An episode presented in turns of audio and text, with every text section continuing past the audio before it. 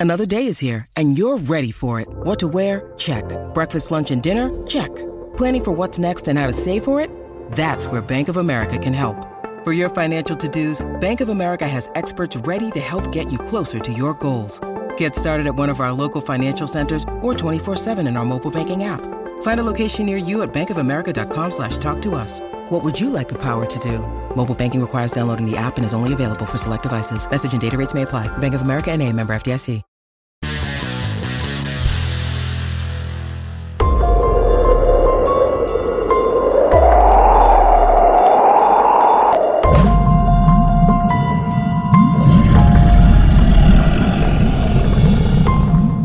Es la respuesta a tu pregunta candente.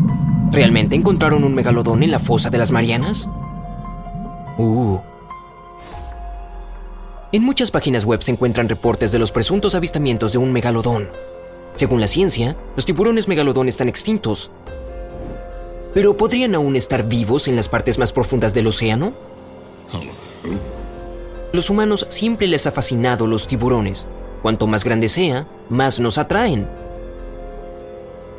Teniendo en cuenta que el megalodón era un tiburón enorme con hábitos de alimentación notables, supongo que si todavía estuviera deambulando por los océanos, alguien ya lo habría visto. Pero quizás no, si este tiburón viviera en el lugar más profundo de la Tierra, la fosa de las Marianas. No si las versiones que hemos estado escuchando podrían ser ciertas, pero antes de saltar a la solución de este misterio, asegúrate de hacer clic en el botón de suscribirse y activar las notificaciones. Ahora serás uno de los primeros genialocos en ver nuestros nuevos videos. Hay muchos escépticos que dudan de la existencia del megalodón.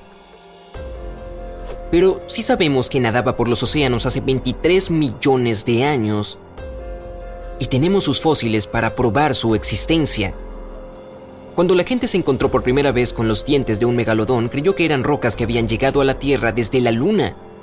Pero años después, los naturalistas atribuyeron los dientes fosilizados a los tiburones y luego al megalodón. El megalodón fue el tiburón más grande que aterrorizó al océano y se cree que se extinguió hace 2,6 millones de años. El nombre megalodón significa mucho dinero. Ah, no, no, quiero decir diente grande.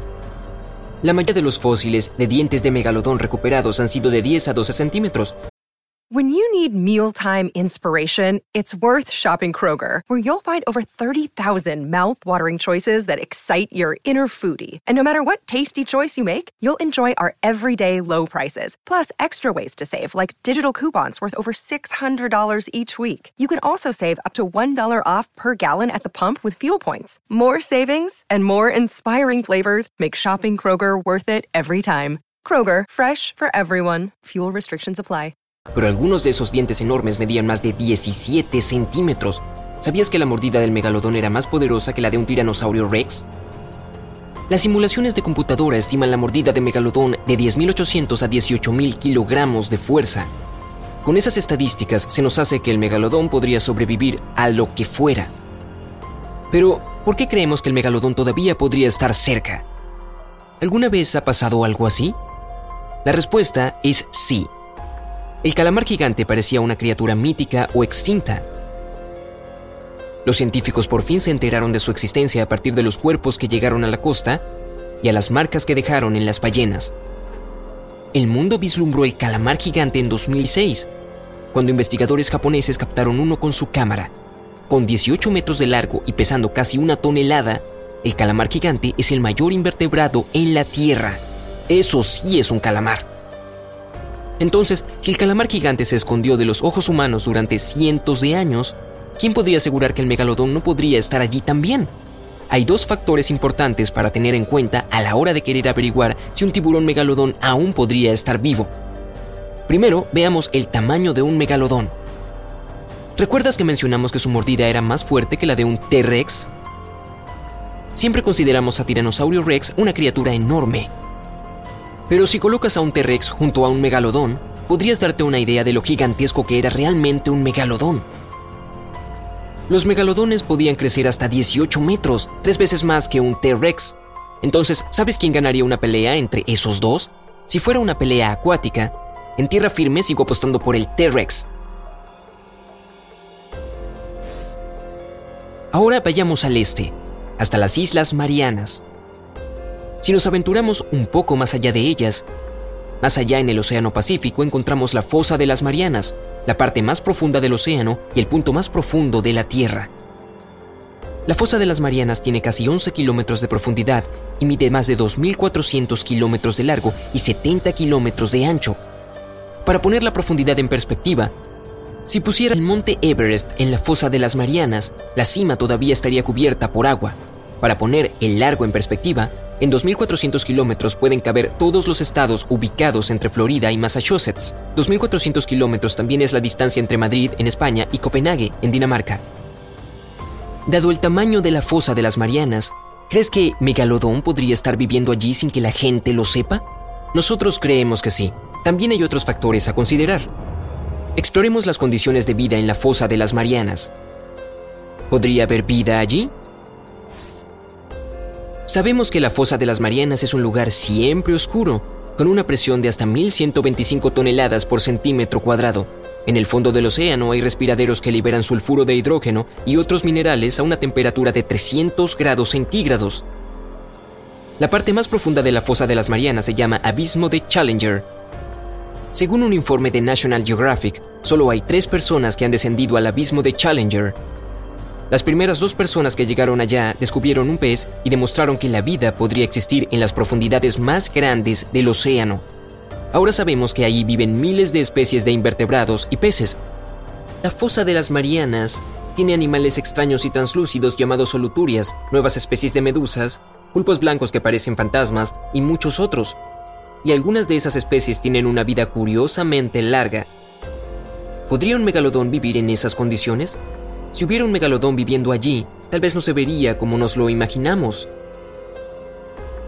Para sobrevivir en la fosa de las Marianas, el megalodón habría tenido que adaptarse a las condiciones de vida y evolucionar. También tendría que haber cambiado su dieta de ballenas, delfines, leones marinos y vacas marinas por los organismos que residen en la fosa de las Marianas, esperando encontrar y comer sus 1150 kilos de alimentos por día. Si el megalodón evolucionara en la fosa de las Marianas, es fácil imaginarlo como un tiburón bioluminiscente enorme que puede vivir cientos de años y alimentarse de organismos translúcidos. Pero eso es solo especulación.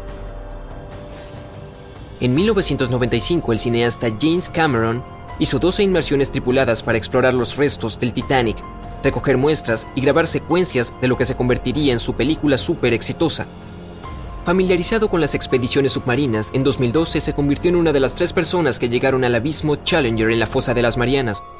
Según las Naciones Unidas, en la actualidad hay 7,6 mil millones de personas en el mundo y solo tres de ellas han llegado al punto más profundo de la Tierra. Y con poca investigación es imposible saber qué hay en las profundidades de la fosa de las Marianas. Tal vez podamos preguntarle a James Cameron y su equipo si vieron una cola de megalodón mientras estaba allí abajo. Puede que sigas escuchando informes de megalodones en la fosa de las Marianas, pero no te apures a ir allí para ver si los informes son ciertos. La fosa de las Marianas es ahora una zona protegida por los Estados Unidos y las solicitudes de investigación deben pasar por el Servicio de Pesca y Vida Silvestre de Estados Unidos y los Estados Federados de Micronesia. Aún así, sin importar si los informes de megalodones que viven en la fosa de las Marianas son reales o no, muchas personas quieren que lo sea.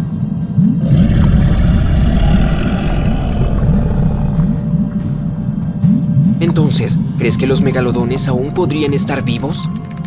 Si hubieran evolucionado en la fosa de las Marianas, ¿cómo crees que se verían ahora? Comparte tus pensamientos en la sección de comentarios y no olvides hacer clic en suscribirse para permanecer en el lado genial de la vida.